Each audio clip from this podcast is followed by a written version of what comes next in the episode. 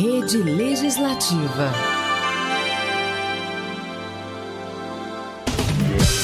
Rádio Câmara. A sintonia que liga você. Tá, Debate Jovem. Eu achei que você ia contar. Debate Jovem. Debate Jovem. Debate Jovem. Debate Jovem. Olá, bom dia para você que está sintonizado na Rádio Câmara 105,5 FM. Seja bem-vindo, tenha uma boa manhã. O programa Debate Jovem hoje é apresentado por mim, Maicon Barradas, na minha companhia Gleice Cristo. Bom dia, Maicon. Bom dia a todos os nossos ouvintes. Hoje a gente fala sobre dois temas muito interessantes que interessam a todo mundo. Estresse no trânsito, quem nunca? Pois é.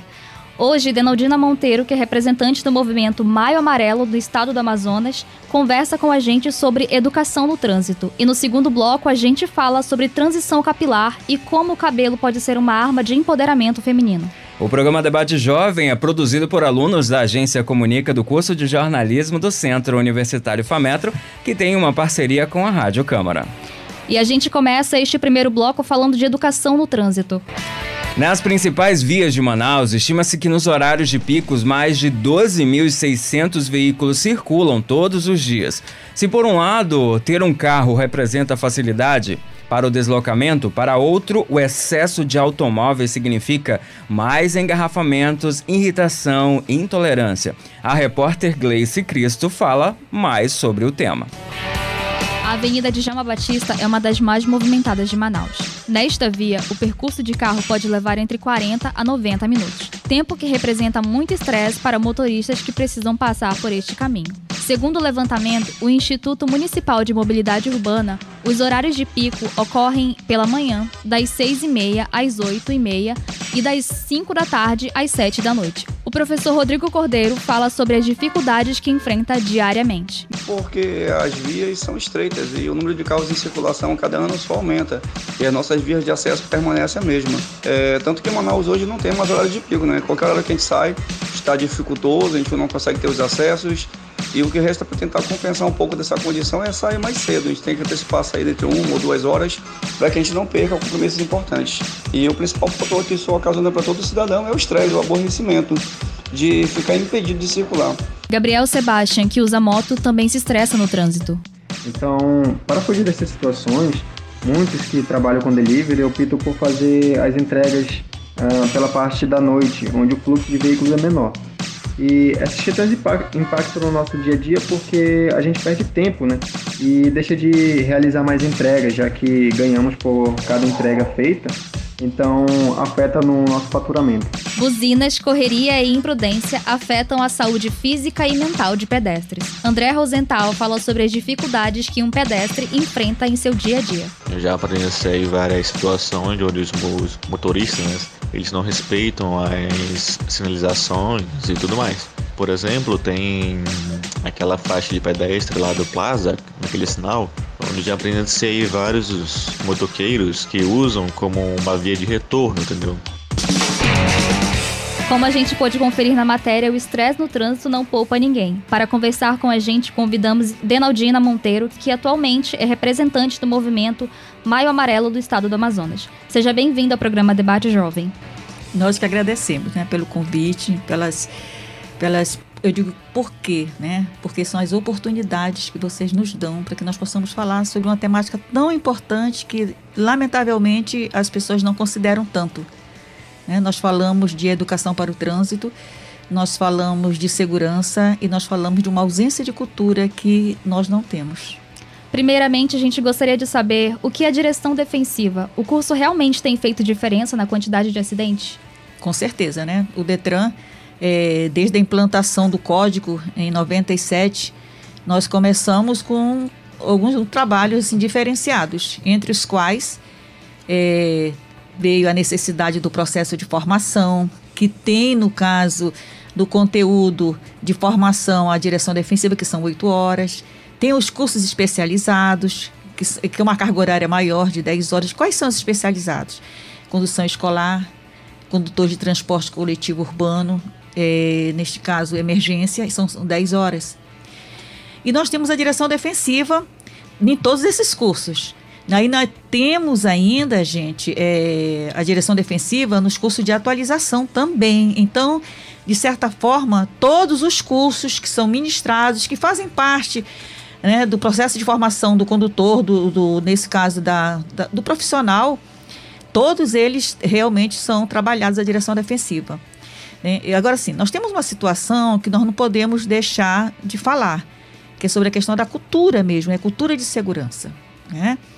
É, para você ter uma ideia, não é que o Detran do Estado do Amazonas, que, porque era o Detran que administrava o trânsito até no final de 97, não é que ele não fizesse nada. Ao contrário, sempre se fez, né? No entanto, de forma assim intensificada, ele surge ao final da década de 80. Então, educação para o trânsito em alguns estados brasileiros, ele, eles iniciam na década de 40. Então, nós temos um atraso nisso tudo, né? E hoje nós podemos dizer que a nossa situação é muito confortável. Né? Nós estamos no mesmo nível de outros Detrans. Né? Hoje nós estamos. É, eu estou, hoje eu, eu digo que eu estou, né, representante do movimento Maio Amarelo, mas eu sou servidora do Detran, né? Já tenho, entrei no Detran há muitos anos atrás, né? E só de educação para o trans eu tenho 33 anos de educação na área de educação. E nós trabalhamos com as palestras nas escolas, né? E hoje nós estamos ganhando, hoje nós estamos ganhando um grande presente, que foi uma ideia que surgiu nessa nesse governo, né? E o doutor Rodrigo então abraçou a causa eu digo que a nossa causa é justa, nobre e necessária, né? E hoje nós estamos com, brevemente já, eh, com a nossa escola pública de trânsito, né? Isso para o jovem, gente, é algo assim que era tão esperado, porque a partir de então ele vai poder, nesse caso o jovem, poder passar por um processo de formação até de cursos especializados que vão garantir, que vão, não é que vai garantir, na verdade, não garante, mas de qualquer forma vai possibilitar, vai ajudar que essa pessoa tenha uma condição melhor de entrar no mercado de trabalho, por que não? É, que é realmente é, passando por, por, por todo um curso de capacitação, né, que vai estar, é, nesse caso, sendo realizado através da Escola Pública de, de, Pública de Trânsito aqui do nosso estado do Amazonas. Né? Hoje, Detran está em festa, é, nesse momento o auditório estão fazendo a premiação da garota que ganhou é, fez, nós fizemos um concurso cultural, né? E nesse concurso cultural tiveram várias pessoas inscritas, muitas pessoas, na verdade, e entre as quais essa criança, uma garota de Parintins que ganhou, né? Ela ganhou pelo nome, que é o, o, o Cone, no caso, né? É, o Super Cone, e ganhou também pelo desenho que ela fez. Né? Então ela está sendo premiada agora, nesse momento, lá no Detran né, que ele vai, esse, esse cone, esse super cone, ele vai fazer parte do conjuntos é, que nós já temos no Detran, que são vários, né, que são os heróis do trânsito. Então ele vai se unir aos que nós já temos, né, que é o super super é o, o, o, cinto fantástico, que é o super semáforo, que é a faixa maravilha, né? Então vai fazer parte. Então, como eu estava colocando, gente, é, nós, é, de certa forma, nós, nós, de forma tardia, né? Porque assim, o que, que eu entendo? Eu entendo que quando algo acontece na vida da gente, a partir daquele momento, nós temos que começar a trabalhar né? não como os acidentes de trânsito, os primeiros acidentes, como é que aconteceram. Então, tem que ter um investimento a partir de então. É isso? Por isso que alguns estados brasileiros, como Rio Grande do Sul, a Universidade Federal do Rio Grande do Sul, São Paulo, com o projeto Bem TV, Curitiba, é, nos municípios de Londrina, eles já trabalham há muitos anos, né? Por isso que eu falo que de forma intensificada, de a partir da década de 80, o Detran então começou é, a dar maior incentivo, né? E intensificar mesmo, né? E hoje eu digo que o, nós estamos numa outra situação, né? Hoje nós podemos dizer que nós estamos é, no mesmo, é, nos equiparando mesmo aos, a outros estados brasileiros. É, nós não paramos. Nós não paramos. O Detran ele não para, né? As pessoas dizem qual é o melhor horário? Não existe a questão de melhor horário, porque todos os horários têm público, tem pessoas para que serem atendidas, né? Embora que nós também com várias situações, vocês sabem que hoje é, os serviços são disponibilizados, né? Isso no, nos locais de atendimento do Detran, né? Então teve uma, uma melhoria nesse sentido, né? Que é nós sempre saímos, nós estamos saindo na frente, gente. Nós estamos saindo na frente, saibam disso. Isso é importante, na verdade são as oportunidades, né? São as oportunidades. Que, que são dadas, elas têm que ser agarradas, Exatamente, e aí você acaba é. vendo que tudo com educação e principalmente no trânsito as coisas acabam melhorando da melhor forma. Com certeza. É, Denaldina, o estresse no trânsito pode ser causado pelo que vem acontecendo no dia a dia ou na vida das pessoas, né? Como elas vêm sentindo com o maior fator desse estresse. É realmente acontecem por causa dos engarrafamentos ou pode ser por outros motivos que se juntam com esse estresse do dia a dia é, são complementos, né? Embora que a minha formação seja pedago é, pedagógica, né? Eu sou pedagoga, né? Não tenho essa formação psicológica, no caso. No entanto, essas experiências de trabalho que nós realizamos e nós percebemos que são é do dia a dia mesmo, das situações que nós enfrentamos, quer seja da, das nossas casas, quer seja das situações mal resolvidas, quer seja dos problemas que surgem na família das pessoas. Então, isso, gente, é, aquela situação que vocês, ao longo dos anos, vocês também são jovens, mas vocês têm ouvido muito, né? Que, a gente que nós deixamos os problemas em casa, na verdade, é muito complicado. Né? Você, você tenta é, se organizar, você tenta administrar seus problemas, mas infelizmente nem todo mundo conhece, consegue. Né? As pessoas, às vezes, elas não estão bem, elas vão para o trânsito. Qual seria o correto disso tudo? Seria as pessoas, se eu não estou bem, eu não vou dirigir. Exatamente como nós falamos da questão da bebida. Ingeriu bebida alcoólica, não, be não dirija. É isso? Ninguém está proibido de beber. Pode beber à vontade. No entanto, é beber e não dirigir. Então, se todos nós, no momento que nós não estamos bem, que nós brigamos, que nós discutimos, que financeiramente a, a situação está muito complicada, então, que nesse momento nós também, para dirigir, nós não estamos bem. Né? Aí as pessoas se encontram no trânsito, nessa situação que nós são pessoas que se encontram, porque tem, nós, temos, nós temos grupos de pessoas. O ansioso, o apressado, o agressivo. Vocês já imaginaram essas pessoas se reunindo é, em determinados locais? Elas se encontrando? Aí que surgem os problemas, exatamente, né? Porque quando surge um problema, ou você, é, de certa forma, você se omite, né? Não quer se envolver na situação, ou você parte, né? Também, né? Para agressividade junto do outro. Então, é os problemas do dia mesmo, esse conjunto todo, né? Que, que faz parte do cotidiano das nossas vidas e que nós devemos saber sim administrar para que nós não sejamos envolvidos em nenhuma situação. São os sinistros de trânsito, né? Que nós falamos. E às vezes situações até pequenas. É, são tudo isso que acontece no trânsito que vocês possam imaginar alguém bate, batendo boca, alguém é, fazendo situações que são corriqueiras mesmo, são situações conflituosas de trânsito que fazem parte do dia a dia. Não, é, não era para se tornar comum, mas fazem parte do dia a dia do trânsito mesmo.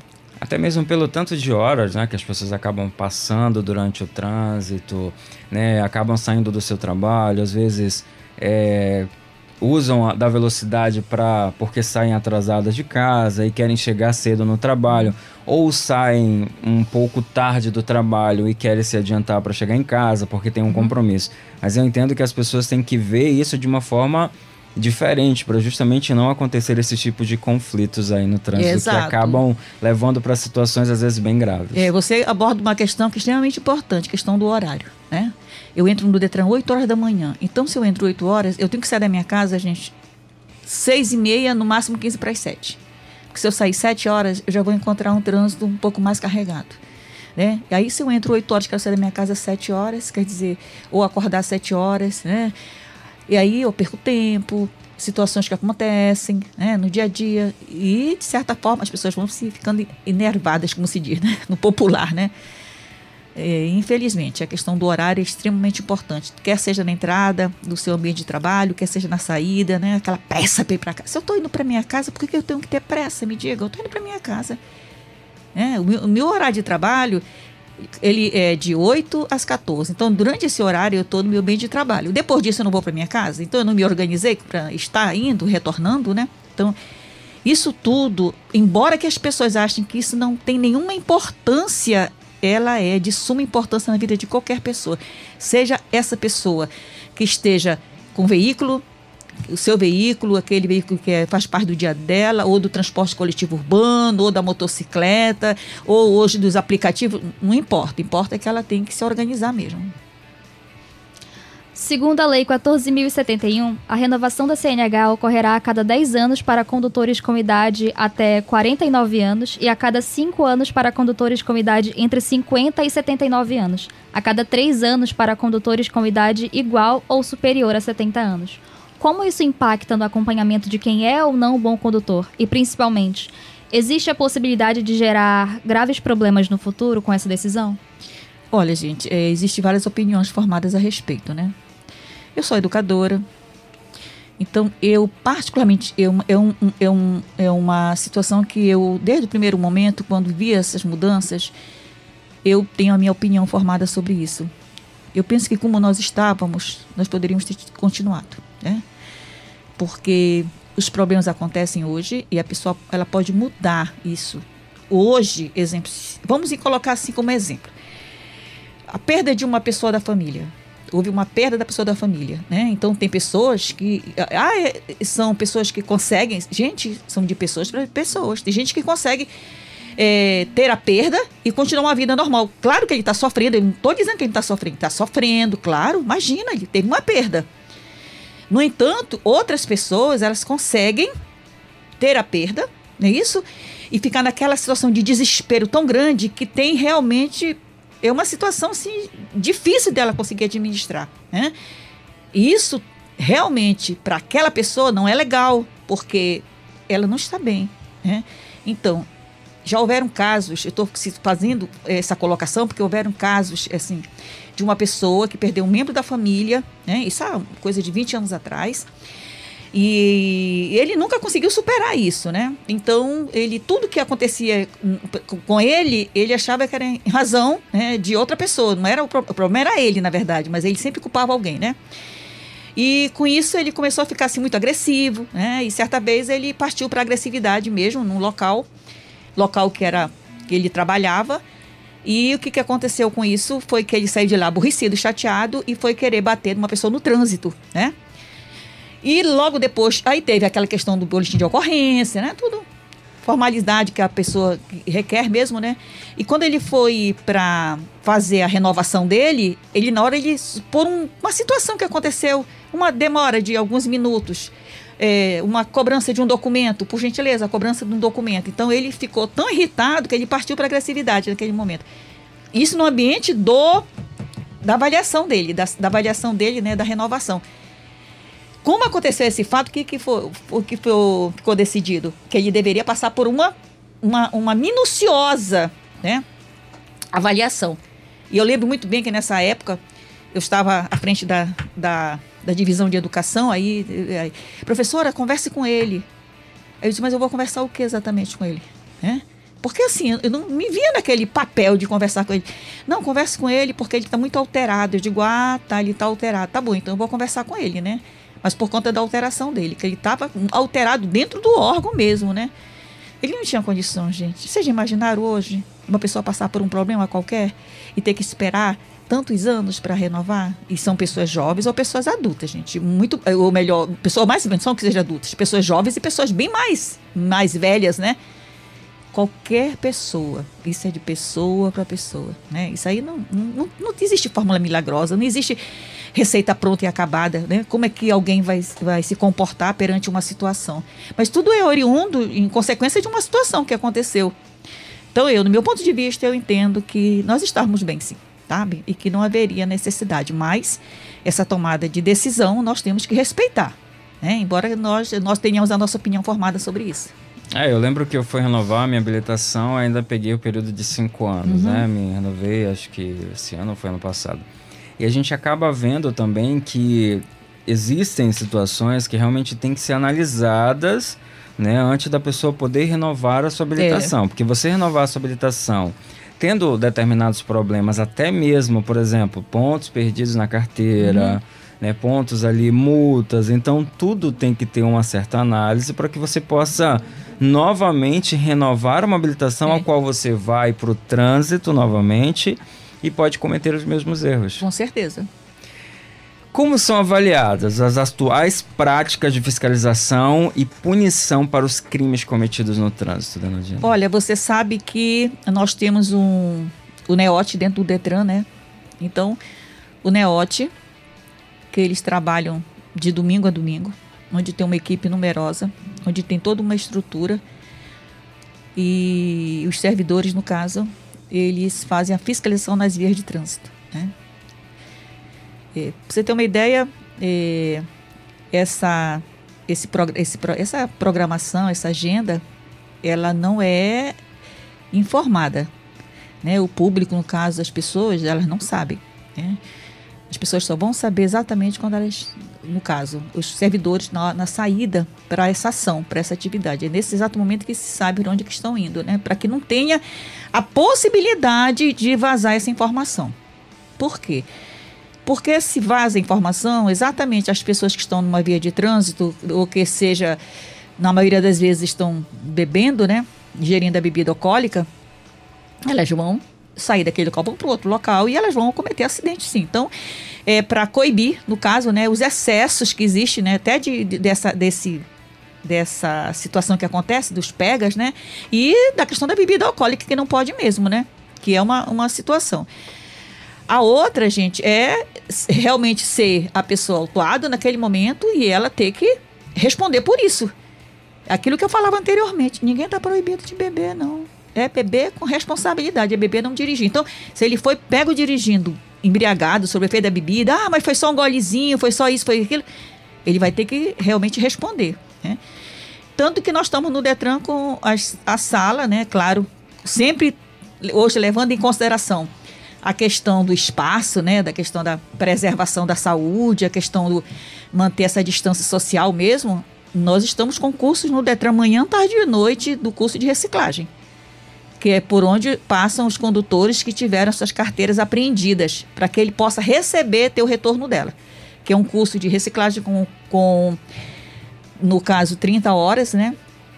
São duas semanas, onde nós trabalhamos a legislação, a direção defensiva, primeiros socorros, que, e aí, detalhe importante, ele faz o curso e ele faz uma prova, que é um teste que vai aferir o conhecimento dele. Se ele não passar, ele, te, ele tem que fazer, nesse caso, retornar para fazer o curso novamente. Ah, então não é só a questão da perda da CNH, né? Que é até uma perda provisória, né? Porque não é definitiva em, nesses casos, né? Mas é, posteriormente ele tem que retornar para o curso. Ele só recebe a carteira dele quando ele é aprovado. É. O condutor defensivo é aquele que adota um procedimento preventivo no trânsito, sempre com cautela e civilidade, o mesmo não apenas dirige, pois deve estar sempre pensando na, segurança e em como prevenir acidentes, independente dos fatores externos, externos e da condição adversa que pode vir a acontecer. Uh, isso quer dizer que é um cuidado coletivo? Sim, sim. Direção defensiva é dirigir de modo a evitar o acidente, apesar das ações incorretas de outros motoristas e das condições adversas, que é a chuva, nesse caso o trânsito, que pode ser né, uma questão também do homem, das vias, do veículo. Então, é coletivo. É, é algo que é muito pessoal meu, de eu dirigir sem me envolver no acidente, para evitar o acidente, apesar das ações incorretas do outro, né? Mas na, dentro de uma via de trânsito, ou num espaço, né, nesse ambiente de trânsito, que o trânsito é um ambiente de convivência social. Então, neste ambiente de convivência social, é exatamente lá. Nós, no caso, enquanto condutores, aí no coletivo, nós temos que dirigir bem. Eu pensando sempre na segurança do outro. Em casos, é, por exemplo, quais são as situações mais graves que levam à suspensão da CNH? Olha, hoje assim, você fala das mais graves que nós temos, a questão realmente, eu diria que muito mais da bebida, né, da embriaguez, porque tem pessoas, eu já, certa vez, porque quando nós estávamos na sede antiga, nossa área de educação, ela ficava próximo da parte do parqueamento, próximo da perícia. Então, nós, é, algumas vezes, é, alguns trabalhos que nós fazíamos de noite, nós tínhamos que ficar no órgão até 8 horas da noite, nós, era o horário que nós estávamos saindo. E às vezes, nas semanas, as pessoas chegavam tão embriagadas, mas tão embriagadas que eu, eu, imag, eu, assim, eu não conseguia imaginar, ou eu imaginava como uma pessoa estaria à frente desse veículo. Né? Quer dizer, ó, observe, quer dizer, são situações gravíssimas, né? Mas tem outras situações, a questão realmente do, do da, da, morte, né? De conduzir alguém, levar alguém para a morte. Nós tivemos casos aqui, né? Mas não são números, né? A nossa maior preocupação mesmo é a questão da embriaguez alcoólica, gente. Né? Embriaguez alcoólica. As pessoas, elas não entendem que elas, quando elas fazem a ingestão de bebida alcoólica, elas não podem dirigir, que é uma perda. Não, não existe essa questão de alguém dizer, ah, mas eu fico legal, eu fico bonzão, eu sou melhor. Não existe isso, gente. Não existe. Há uma mudança assim radical no comportamento dessas pessoas. Então, se a pessoa está embriagada, se ela vai para o trânsito, ela pode matar, não é uma pessoa, gente. Ela vai matar dez pessoas. Dez pessoas morrerão. Dez famílias ficarão enlutadas. Perdas de filhos, filhas, pessoas que estão à frente das suas casas, pessoas que às vezes é, existe a questão do daquele que é o provedor, né, da casa, porque assim existe uma casa, existe os filhos, a esposa, o marido, né, aquela coisa toda, né, mas às vezes tem um único provedor. E é essa pessoa que que morre, infelizmente, e ficam aí as famílias, né, mãe, pai, irmão, todo mundo é, nessa dependência, né, de ter alguém que possa ajudá-los. É porque não existe aquela preocupação, né? Aquela preocupação. Às vezes você vai beber, é, muitas vezes você pode pedir um aplicativo, você pode pedir para um colega que não está bebendo. Por exemplo, eu não bebo, né? Saía com os amigos para ser o motorista da vez. Da né? vez. Eu sempre era o que levava o carro de um, às vezes saímos todos num carro justamente para não ter nenhum tipo de problema, porque eu acho que você pensar não só em você, você pensar nas dores que você vai causar em outras milhares de famílias que muitas vezes estão ali nas, nas BRs, às vezes na, na, nas vias, e às vezes não estão fazendo nada, estão parados, vai uma pessoa embriagada, vai bate, acaba causando uhum. um, um problema não só para ela, porque às vezes ela não perde a vida, mas tira a vida de outras, de pessoas. outras pessoas. Às vezes tira a vida e tira a vida de outras pessoas. Levam pessoas. Eu tenho um amigo, né, que tem conhecidos que sofreram acidentes e foram para ficaram é, é, de cadeiras de roda e você acaba destruindo muitas vezes sonhos de pessoas. Uhum que estavam ali para lutar, para correr atrás dos seus objetivos, mas não que, que isso seja um, um, né, um empecilho, não mas acaba trazendo problemas muito graves para a vida de outras pessoas. E aí, nesse sentido, gente, nós só temos que pedir que as famílias nos ajudem. Famílias, de modo geral, nos ajudem. Pai, mãe, irmão, esposa, todo mundo nos ajuda. Sabe por quê? Se você, no teu caso particular, que você não bebe, que você saía e ajudava o amigo da vez trazendo essas pessoas, né? Porque elas faziam uso da bebida, nesse caso, e você protegia, né? Ajudava. Então, que as pessoas nos ajudem a fazer esse trânsito melhor, gente. É, é orientar seus filhos mesmo, né? Questão de, de, pegar no carro ou não entregar o veículo à pessoa que não seja habilitada, porque o processo é, de habilitação, gente, ele, eu, eu, como sou educadora, eu digo que eu tenho essa certeza, né? Que ele é realmente algo que ajuda as pessoas, né? Então, a pessoa não, não tem uma carteira, ela dirige, ela vai ficar embriagada, vai cometer acidente, aquela coisa. Então, que e às vezes as pessoas realmente elas entregam a, a, a o veículo, né? Eu digo que é, entregam a chave, né? Uma pessoa que não tem uma condição, quer dizer. Por que, que essas pessoas não, não ajudam as suas famílias nesse sentido, né?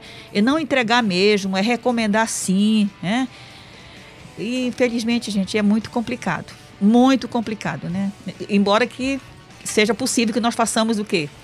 É, mudanças, né, não? Na vida dessas pessoas. Verdade. Denaldina Monteiro, muito obrigada por sua participação ao programa Debate Jovem. Nós com certeza compreendemos melhor sobre como lidar com o estresse do trânsito e os impactos dele em nossas vidas. Nós que agradecemos, né, Detran, né? É, eu faço parte de uma gerência de educação para o trânsito. É, eu digo que eu sou uma pessoa que é, no, ao longo do, da minha jornada de trabalho, né, da, da, tempo que eu já trabalho junto do Detran, só com educação para o trânsito, né, eu não sou a pessoa mais indicada para falar algumas vezes, por conta da questão de, de gostar muito daquilo que faço, sabe? De amar mesmo, né, de fazer sempre querer fazer o melhor, aquela coisa toda, né? Então, as pessoas dizem, ah, mas a, Dina não vale, a Dina não vale não, porque eu digo, não, gente, mas sabe o que é? É que ao longo desses anos a gente vê tantas coisas, né, gente, que a gente poderia mudar esse quadro aí, né? E não tem como mudar, que não seja através de um processo de educação. Né? Então, a educação para o trânsito como aquela que vai intervir na conduta do outro. Por isso que nós falamos que as famílias, elas podem intervir sim, elas podem falar, elas podem orientar. É a única forma, gente, não existe uma outra forma de nós mudarmos o comportamento de pessoas, que não seja através desse processo de educação. Por isso que nós contamos com as pessoas, o Detran agradece, a educação agradece a vocês todas as vezes que vocês quiserem, né, que queiram falar sobre qualquer temática, pode ser que, né, que seja até realmente relacionada à educação, vai estar uma pessoa aqui com vocês, tá bom? Nós falamos com Denaldina Monteiro, que é representante do movimento Maio Amarelo. Vamos para o intervalo e no segundo bloco vamos falar com a produtora cultural e ativista de hip hop em movimento negro, que vai conversar com a gente sobre a transição capilar.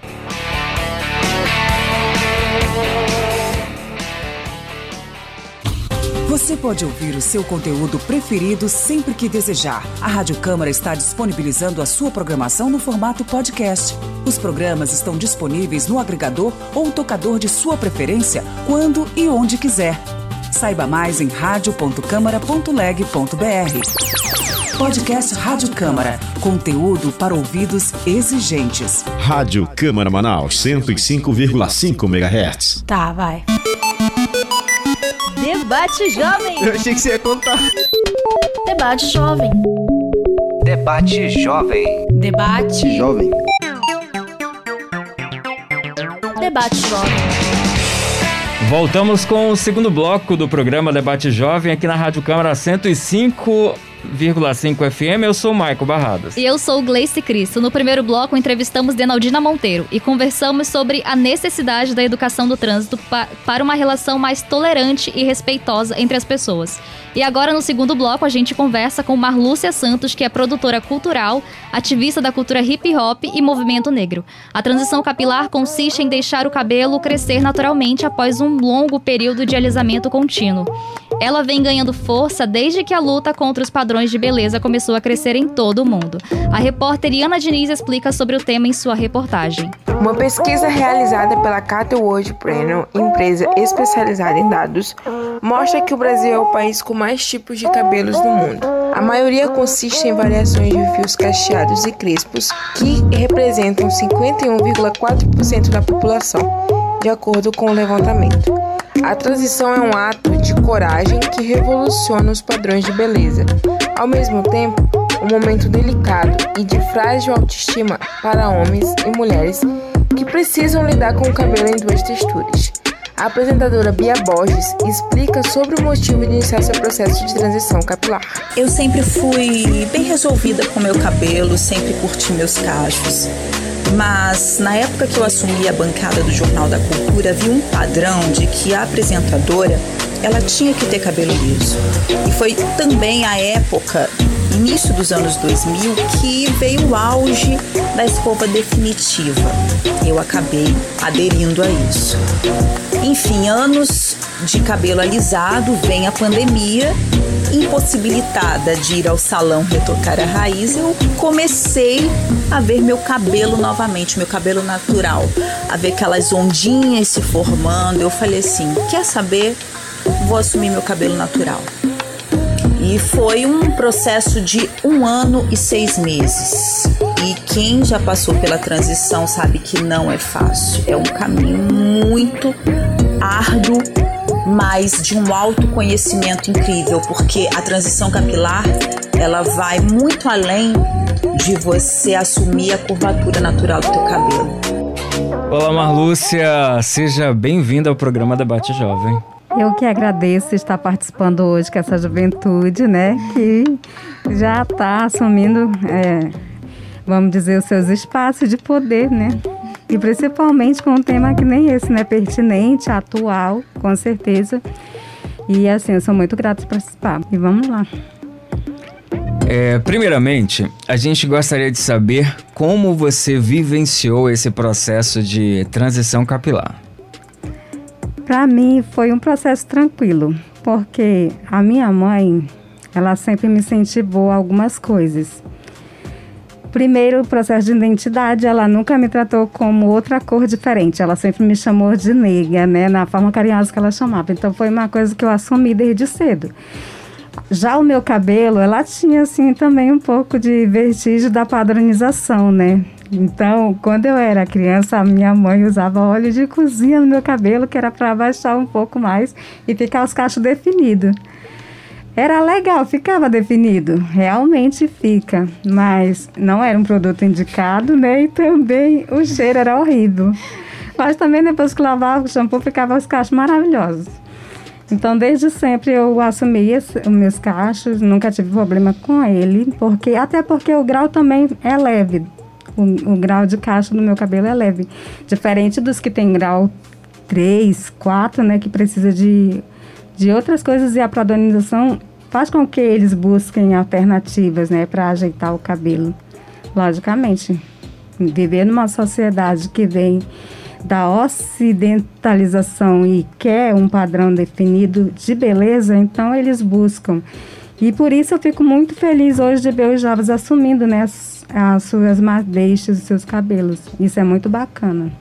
Eu assisti um, um, uma série na, na TV e eu vi que uma, uma das participantes de um reality, ela tinha uns dreads no cabelo tal, e depois ela tirou, ficou com um cabelo muito bonito, as pessoas elogiaram e disseram, poxa, você tem cabelos tão bonitos, e às vezes realmente as pessoas têm que se acostumar, né, porque o cabelo é moldura do rosto, então a pessoa tem que se acostumar com o seu cabelo, da forma que ela gosta de usar, até mesmo para ela se sentir bem com ela mesma.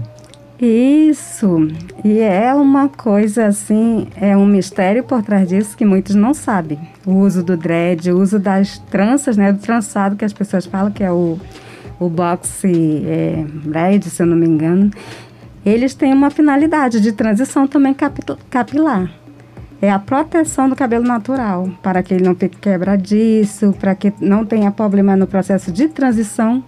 Às vezes a pessoa corta o cabelo curtinho, né? E aí vem o processo de transição e ela precisa proteger o cabelo, por isso de usar tranças para proteger e o, também o dread. Muitas vezes o uso de procedimentos químicos desde cedo pode ser iniciado pelo sentimento de não se sentir dentro dos padrões de beleza. Você poderia falar um pouco mais sobre isso? Com certeza. A questão da aceitação, né?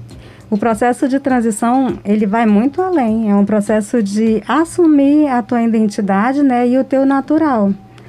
Então, esses padrões que impõem para a gente, como eu já falei, que é um padrão ocidental, né, ele faz com que eles busquem é, muitas alternativas para manter um padrão de beleza ali, mas que não é uma beleza dele natural. E também não é um processo de afirmação. Mesmo assim, é aceitável. A pessoa tem que se sentir bem com o que ela quer, é independente de qualquer coisa. Por isso, o processo de transição, às vezes, ele se torna difícil e até mexe com, com o psicológico, né? Porque você vai assumir um padrão seu, verdadeiro, mas que vai mexer também com a sociedade. Muitas vezes o jovem não quer assumir porque quando ele consegue um trabalho, às vezes ele sofre assédio no trabalho, querem que ele corte o cabelo, né? Outra vez vai andar na rua, sofre bullying ou sofre outra, outro tipo de preconceito. Então é isso, ele vai muito além. É a questão mesmo de afirmação de identidade da pessoa. É, eu tive amigos que precisaram cortar o cabelo para poder iniciarem no primeiro trabalho, né? Foi o primeiro trabalho e aí, infelizmente, as pessoas, assim, lógico, discretamente disseram que ele uhum. tinha que cortar o cabelo. Ele se sentiu meio. Mas ele precisava do trabalho, teve que cortar o cabelo. Mas é isso. Para entrar no primeiro emprego é difícil. Eles associam o cabelo grande, o cabelo black que falam, né? O power, com vagabundagem. Sempre é isso. Como a gente lida diretamente com jovens que são de cultura urbana e eles curtem muito usar o cabelo assim, natural, e também curtem outras vestimentas também que não é padrão para a sociedade, eles também é, sofrem um pouco de preconceito. O que pode acontecer na vida de uma mulher, e olha que para acontecer algo na vida de uma mulher, para que ela simplesmente decida que chegou o momento de ela passar por uma transição e finalmente se libertar das madeixas e das químicas? Justamente são as dificuldades. Eu vou falar primeiro em questão é, da em questão social, vamos dizer assim. Para manter uma padronização leva é, custos, isso custa caro, né? Porque são alisamentos, são químicas, são vários gastos, né? Que a pessoa mantém até mesmo para passar pelo processo de transição também está havendo muito gasto hoje em dia, mas tem empresas já especializadas que fazem com que a pessoa é, tenha essa, vamos dizer, mantém essa afirmação e essa escolha, vamos dizer assim, para passar por processo de transição. Então, quando ela começa a se aceitar socialmente que ela é aquilo e ela pode, principalmente quando a mulher sente que a autonomia dela já está elevada, aí sim ela decide que ela vai se manter do jeito que ela é. Principalmente quando financeiramente essa mulher ela tem a sua autonomia. Então, ela acha que é o momento sim de assumir e assumir mesmo o poder e dizer que ela é aquela pessoa, tem aquela identidade e ela vai em frente, mesmo com todas as dificuldades, que não é fácil passar pelo processo de transição, porque tem desde o radical até os mais leves. O radical é quando ela faz é, o Big Shot, né? O Big Shot, que é um processo demorado, que corta mais curto, né? Eu passei um pouco o processo de transição, mas foi mais leve, porque como meu cabelo é mais, é, vamos dizer, o grau é menor, eu fiz um alisamento, né? Para minha formatura, mas eu não gostei depois, porque o processo depois que veio, é, passou uns dias, aí começou a ficar aquilo muito feio. Aí eu digo, não, nunca mais eu faço isso no meu cabelo. Aí eu não fiz esse processo que corta curtinho, né? Mas eu deixei ele eu fui cortando aos poucos e foi voltando normal. Até chegar a ficar como está hoje, eu nunca mais mexi. É, uma das dicas dos nossos filmes de Uhum. hoje fala justamente sobre isso, Sim. mais ou menos sobre isso. A mulher que às vezes acorda mais cedo que o namorado ou que o marido e tem que arrumar o cabelo para se sentir bem, para que ele veja ela bonita e simplesmente algo de ruim acontece e ela tem que voltar a ser o que realmente ela sempre foi, só que ela não se aceitava. É bem legal isso. Sim, é questão Algo- de aceitação mesmo. Algo que sempre ouvimos das pessoas que passam pela transição é de não saber como arrumar o cabelo, ou então de passar pela situação de ter que sair todos os dias e não saber como colocar ele ali em ordem. Você já passou pela situação de ter que acompanhar alguém que precisava dessa ajuda? Sim, algumas pessoas, é, incluindo a minha irmã, né? A minha irmã teve um tempo que ela assumiu na adolescência o processo de transição capilar. Ela passou por bullying na escola e tudo mais, mas a gente deu apoio, né? Então ela usava alguns produtos que é, deixavam eles mais definidos e tudo, mas ela se sentia bem, apesar do bullying, né? Mas mesmo assim, uma vez tivemos que brigar na escola com um rapaz, porque ele fazia muito bullying, muito. Mas assim, foi tranquilo esse processo. Hoje ela faz até alisamentos, né? Mas aí ela já é uma coisa que ela se sente bem com ela mesma. É como você vê a situação, porque às vezes falam que a mulher negra empoderada, ela acaba incomodando. Diga um pouquinho pra gente sobre isso. Verdade. Vocês sabem muito bem que tem um caso bem é, atual sobre isso, que é o da Marielle, né? Com certeza a gente chega a incomodar sim. E além de tudo, sofre muito assédio. A mulher negra, ela, é, por causa da feminização da mulher negra, ela sofre muitos assédios. E isso não é diferente comigo, várias vezes. É, tenho sofrido assédio, mas eu rebato, porque como eu tenho autoestima forte mesmo e empoderada demais, então isso para mim é, se torna pequeno. A gente reage sim, reage, porque às vezes incomoda sim, às vezes até em espaço de poder, porque a pessoa às vezes já olha pra gente e pensa que a gente quer ocupar o lugar dele. E no, no caso a gente está também tentando achar o nosso espaço, né, que é de direito também. Assim como grande parte das mulheres negras e mestiças no Brasil que alisam o cabelo é, para se adequar aos padrões de beleza indica, é, ditos pela sociedade e principalmente pelos brancos, como podemos compreender que, mais do que uma questão estética, a transição capilar é símbolo de resgate cultural e de empoderamento e enfrentamento do racismo? A gente pode entender todo dia é, buscando né, o conhecimento, principalmente nas fontes de mulheres negras que já foram referências para gente e estão sendo referência. E hoje em dia eu acho que elas estão mais é, se identificando com a causa, estão enfrentando mesmo esse racismo. A começar de cima, né? A começar das atrizes, a começar de grandes nomes da história também, porque não é de hoje a luta da mulher negra, né? Tá aí as, a, A Angela Davis, né, se não me engano também, é uma das que luta muito por isso, que lutou muito por isso, na verdade. E não tem como é, você enfrentar não só a violência é, contra as mulheres, como também o enfrentamento ao racismo sem ter um recorte racial nisso. Toda luta de mulher ela tem que ter um recorte racial, porque senão não há um enfrentamento de todas as mazelas que se referem à questão da, da feminilidade né, da mulher negra hoje no Brasil. A gente vê também, sabe, eu vi num reality também, com uma, aquela participante Camila De Lucas, né, que falou sobre a questão do cabelo, que ela tira, ela na, no, na rede, nas redes sociais dela, ela se mostra com vários looks, além de looks diferentes, ela coloca cabelo liso, cabelo cacheado, cabelo natural, cabelo isso. Cabelo... Então a gente vê que essa situação da mudança do cabelo para algumas mulheres se tornam até uma, vamos dizer assim, uma armadura para enfrentar algumas críticas da própria sociedade. Você vê dessa forma? Sim, eu vejo dessa forma desde que tenha argumentos sobre isso e que tenha um embasamento mesmo. Eu acho que sim. Aí se define como uma luta mesmo do enfrentamento à sociedade hoje, patriarcal e racista, né? Então eu vejo que sim mas algumas são modas, né, que precisam também ter maiores embasamentos. Eu, por exemplo, eu me sinto muito bem quando eu coloco uma faixa afro na minha cabeça.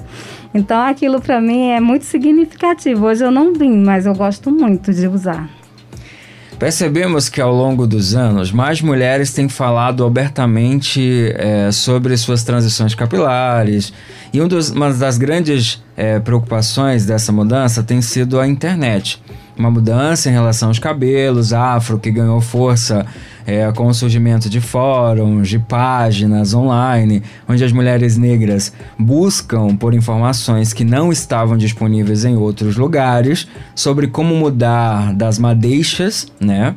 É, na sua visão, essa exposição da internet ajuda e inspira outras mulheres a seguirem o mesmo caminho, até mesmo do modo educativo, aprendendo com outras mulheres a cuidar dos próprios cabelos. Com certeza, essa foi uma das ferramentas que revolucionou. Né? Não só o mercado também da beleza negra, como também o processo é, de, vamos dizer, de enfrentamento a esses estigmas sobre o cabelo crespo, o cabelo afro e também a mulher negra em si. Eu acho que foi assim uma das coisas muito revolucionárias. Claro que tem aspectos também ruins, né? Que às vezes elas buscam em fontes erradas, mas eu acho que veio mais para melhorar do que para atingir. E isso foi muito assim é, contributivo para a vida das mulheres negras. Elas estarem buscando também, é, vamos dizer, influências em fontes boas, né? Que temos muitas lá, temos é, exemplos, né? Na cultura hop eu costumo citar sempre é, a Negra Ali, que é um dos padrões que eu, assim, sigo bastante. São coisas que ela nos passa que são muito bom mesmo. De processo de aceitação, da luta mesmo da mulher guerreira ali do dia a dia. Então é uma das pessoas. Outra é a atriz, né? A Thais Araújo. A Thais Araújo, ela passou por vários processos na vida dela, de aceitação, até chegar hoje onde ela está. E é assim, eu acho que vai só contribuindo e cada vez mais as anônimas estão se tornando, né, também. E além de tudo, o mercado investiu, ele sentiu a necessidade de investir nisso. A Salon é uma das empresas que ela mais investe nesse mercado de inclusão e principalmente da questão do cabelo afro. É uma das empresas que mais investe que eu sei. E aí, segundo vem a seda, né, e outras mais. Então foi um processo de mudança que foi preciso passar e que foi importante. O cabelo é uma parte importante da nossa identidade, de quem somos e da nossa herança. Passar, passar a vida inteira lutando contra isso é desgastante, doloroso e muito nocivo para a autoestima de uma pessoa. O movimento de aceitação capilar, a valorização da estética negra, tudo isso está ajudando é, a construir um mundo mais justo. Como será a relação das crianças e, é, negras e cacheadas com seus cabelos e qual, qual o nosso papel nessa mudança? O que a gente precisa fazer para que essas crianças nascidas hoje cresçam sem a violência de odiar a si, a si mesmas e sem propagar o mesmo preconceito com seus pares? Sim, eu acho que a questão da referência, identificação mesmo da nossa cultura, levar isso mesmo adiante. A juventude hoje ela tem um papel importante nisso, de ser referência para essas crianças e, sobretudo, é, está vinculando as famílias, porque muitas vezes, dentro da nossa própria família, a questão da não aceitação, da vem daí. De tudo que é, é dito diferenciado, né? Muito, muito tempo atrás a gente tinha uma briga com a família por questão da aceitação da cultura urbana, com as pessoas do hip hop, né? E outras culturas como a capoeira também, que é uma cultura popular, né? Também. Então, foi preciso trabalhar um pouco as famílias e hoje ela já está um pouco mais acessível, aceitando que eles é, não só podem ser artistas, como também podem ser profissionais em outras áreas, que é o meu caso. Eu nunca deixei de ser artista por isso e nunca deixei de ser uma profissional em outra área. Então agrego as duas coisas ao mesmo tempo. E assim, me faz bem. E tudo que te faz bem, tu leva ao crescimento. Acho que é gostar, né? É, Você... não levei como hobby somente, eu levei como uma profissão mesmo. É você gostar do que faz. Eu acho que tudo quando Sim. você faz com prazer, né? Em uhum. fazer o que você gosta, é, não se importando com a, a, Muitas vezes as pessoas fazem críticas e não são construtivas, são pessoas que não construíram Sim. nada, mas querem ditar o que você tem que fazer. Se você está fazendo o que gosta, o que se sente bem, eu acho que isso é que é uhum. importante, principalmente nos dias que complicado que nós vivemos hoje, de uma sociedade né, que impõe alguns preconceitos, então a gente tem que realmente fazer o que gosta e se sentir bem com aquilo. Realmente, é isso mesmo, tem que fazer o que gosta. Na minha palestra eu costumo dizer, claro que o pai e a mãe não estão preparados para certas coisas. Ele quer que o filho dele seja engenheiro, ele quer que o filho dele seja um médico, mas vai que ele não se identifica com aquilo, então ele procura fazer aquilo que ele se identificou. Mas isso não vai impedir dele fazer outra coisa, porque eu tenho vários meninos que acompanham que hoje eles fizeram educação física para agregar, eles fizeram serviço social, fizeram psicologia e estão aí. Alguns estão em marketing, porque a gente trabalha muito com a era digital. Então, muitos estão se aperfeiçoando em marketing e também nesse é, no design gráfico. Porque é uma das coisas que a gente precisa muito e está trabalhando muito com a imagem. E então é isso, é a questão da aceitação, se sentir bem e aquilo que você gosta você vai fazer melhor. Marlúcia Santos, a equipe do programa Debate Jovem agradece a sua participação. Eu que agradeço, o tema muito bom que nem esse e também a equipe maravilhosa que vocês são. E agora vamos com as nossas dicas de séries de filme. A primeira, a comédia romântica conta a história de Violet Jones, uma publicitária perfeccionista além da conta, que não se permite errar jamais. Desiludida no amor, ela começa uma fase real de autoconhecimento. E o marco disso tudo é quando, por um erro químico capilar, ela acaba tendo que raspar o cabelo. Em fúria incontrolável, Rachel está atrasada para o trabalho e cruza o caminho com o motorista lento no semáforo.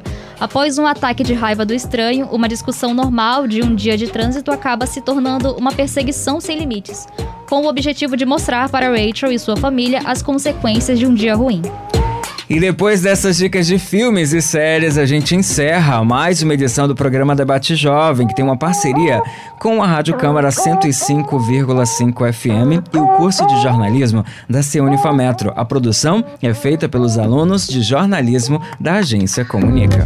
Esta edição teve participação de Gleice Cristo e Ana Didiz na reportagem, produção executiva Imina Batista. Na apresentação, Gleice Cristo. E Maicon Barradas. A supervisão é da professora Tânia Brandão e Liege Albuquerque. E a direção geral é do professor Gustavo Sorante, coordenador do curso de jornalismo da FAMETRO. Nos trabalhos técnicos, Itelvino Gomes. Gerente da Câmara Municipal, Naine Carvalho. Na direção da comunicação da Câmara Municipal, Dora Tupinambá. Presidente da Câmara Municipal, vereador Davi Reis. Obrigado por você que sempre nos acompanha. A equipe do Debate Jovem aguarda você na próxima semana aqui na 105,5 FM Rádio Câmara, a Rádio Cidadã de Manaus. Tchau, tchau. Até breve, pessoal.